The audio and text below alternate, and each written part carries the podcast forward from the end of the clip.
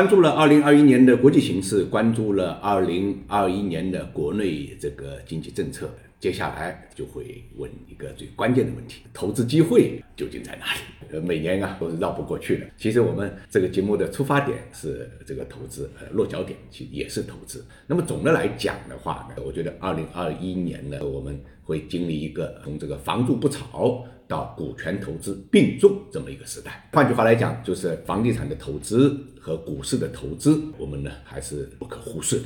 为什么这么讲？先讲房地产投资。房地产投资大家都知道，新的这个调控政策比较厉害，越来越加码啊。这个不管是对于开发商来讲的三条红线，还是这个央行提出的贷款集中度的管理，就对于银行来讲，其实都是呢对于房地产投资呢在做金融方面的审慎控制。我们也都知道，这个银保监会主席郭树清啊，谈到中国金融的风险的时候，他说最大的这个灰犀牛恐怕呢就是来自于房地产。那么为什么会这么讲呢？因为房地产的贷款，不管是开发商的贷款还是居民按揭贷款，在中国整个银行系统的这个贷款占比啊，最高的时候超过百分之四十。我印象特别深刻是一六一七年的时候，就新增贷款中间啊，有个别月份甚至超过百分之七十。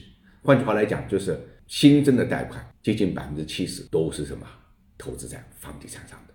那么这个占比太高，别的产业实业得到的新增贷款就少了。那另外一方面，居民的杠杆就加上去了，这一点大家可以理解吧？你比如现在买房都是按揭的，你付个首付百分之二十，实际上有五倍杠杆；付个首付百分之三十，就三点三倍的一个杠杆。所以居民杠杆也是加上去了。所以为什么银保监会对房地产的这个贷款呢非常敏感啊？当然采取了措施之后，现在已经从百分之四十的占比啊下降到了百分之二十八。总体上来讲，风险是可控的。之所以在新的一年到来之际啊，我们反复会强调房住不炒这个政策不变，而且呢，在贷款方面呢还做出了这么多的限制性的要求，主要还是因为什么？担心房价上涨过快。大家听明白了吧？不是担心房价下跌，是担心房价再一次过快上涨。为什么这么说啊？因为现在已经有这个迹象啊，深圳是其实在二零二零年年初疫情期间，就因为经营贷的问题啊，已经导致的房价呢这个大涨。那么到了年底的时候呢，因为一手房、二手房倒挂的问题，导致了所谓打新这种现象出现。这种势头实际上慢慢慢慢的就传递到了上海，上海的房价呢也有了明显的异动。那么我告诉大家一个数据啊，全国呢二零二零年这个房价还是稳中有升的。一线城市一手房的价格上涨是百分之一点五，二手房的价格上涨是百分之八点五。房价是最真实的反映了市场的这个需求。那么北京呢，这个房价变动不明显，但是按一般规律来讲，它会有个传递效应啊，深圳传递到上海，上海传递到北京。那房价为什么会稳中有涨？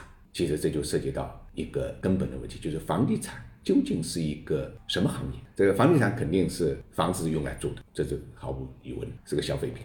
但同时呢，它又有金融属性，它又有投资属性。因为什么呢？因为它长期稳定的上涨，原因就在这个地方。房价现象说到底是货币现象，它反映的是市场中货币的流通量。那么我们现在 M 二每年增长百分之十到十二左右，换句话来讲，整个市场上流通的货币每年增加这么多，那你说物价又没怎么涨，如果房价不涨的话，这个通货膨胀的传导传导到哪里去了？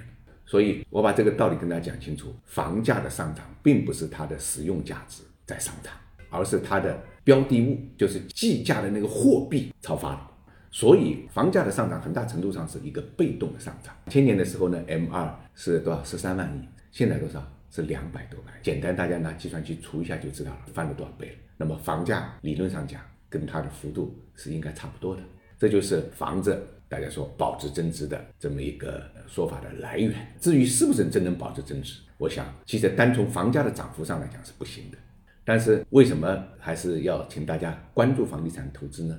原因就在房地产可以加杠杆。我们刚才说百分之二十首付杠杆是五，所以如果房价涨了百分之十，你的收益是什么？百分之五十，要乘以五嘛，这就是杠杆原理嘛。用了杠杆之后，你的房地产投资是能够跑赢 M 二的。如果你全款买房，你是跑不赢这个 M 二的。换句话来讲，你还会被薅羊毛。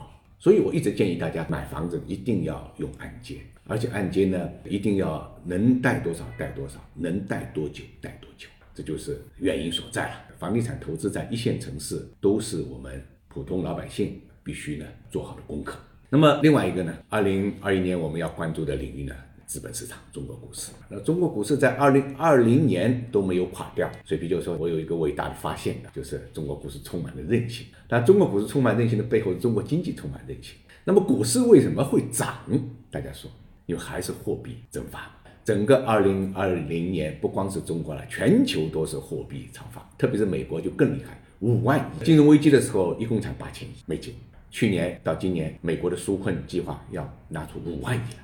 那么一方面，你想想，美国人的收入在增长，增长了百分之十，二零二零年。另外一方面，它的消费呢，因为各种限制，场地限制、娱乐限制，它的消费是下跌了百分之十。那么这个钱去哪里？同样的，就两个需求，除了换房子之外，所以美国的房价达到了历史新高，新房供不应求，这是我们刚才就不说了。那么我们说股市散户大量入市，所以推动美国三大股指期货不断的创新高，从最初的呃两万六千点跌到一万八千点，现在已经到了三万点左右。那大家说经济都这样了，股市怎么还涨？原因就在于什么呢？一是大家也没地方去，第二钱多了，第三钱多了干什么？钱多了就赌博呗，小赌怡情嘛，赌一赌运气。所以大家都跑到股市去碰运气，你也来碰，我也来碰，美国股市就这么涨起来这是一个 没有办法的事情。为什么？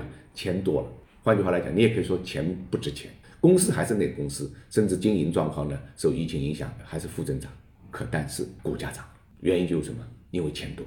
那么 A 股实际上这个道理也一样是适用。看现在这个公募基金的发行，动不动就是爆款。甚至几千亿的基金，这个都恨不得呼之欲出。那这个说明什么呢？说明国内一样，同样太多的钱在房住不炒的情况之下，相当一部分资金会流入股市。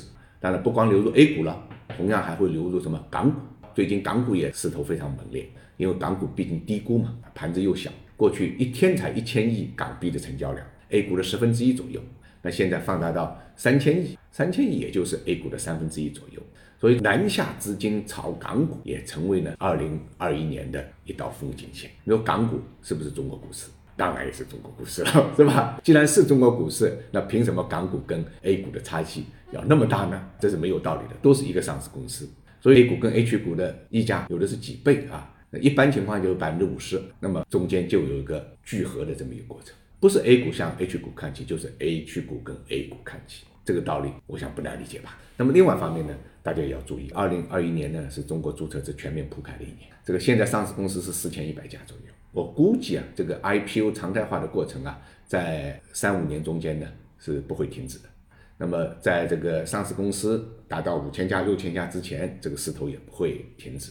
但是资金入市的量，一定时间内还是有限的，所以大家也一定要把控好风险，把控好节奏。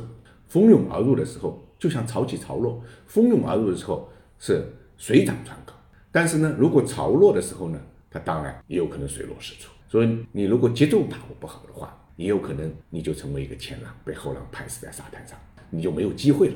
这个所以大家呢也要有风控意识。